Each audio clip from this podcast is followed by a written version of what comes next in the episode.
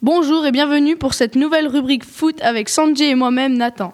Aujourd'hui nous allons vous parler d'un jeune prodige, il vient d'Arsenal et évolue au poste de milieu sur les ailes. Nous parlons bien sûr de... Tu sais toi Sanjay? Euh, aucune idée. Moi, je suis pas trop dans Arsenal. Bah bien sûr c'est Oxley Chamberlain.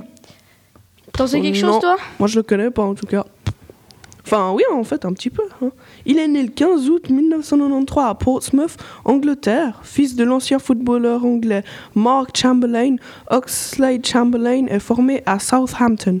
Il fait ses débuts en professionnel à l'âge de 16 ans, devenant le second plus jeune joueur de l'histoire à porter le maillot du club derrière Theo Walcott. À l'issue de la saison, le club est promu en, en Championship et Oxlade Chamberlain est nommé dans l'équipe dans l'équipe type de League One. En 2010-2011, il prend part à 34 matchs et inscrit 9 buts en championnat de Ligue 1.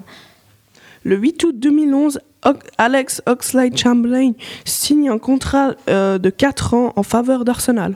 Le 20 septembre 2011, il marque son premier but pour les Gunners lors d'un match comptant pour le troisième tour de League Cup face à Shrewsbury Town.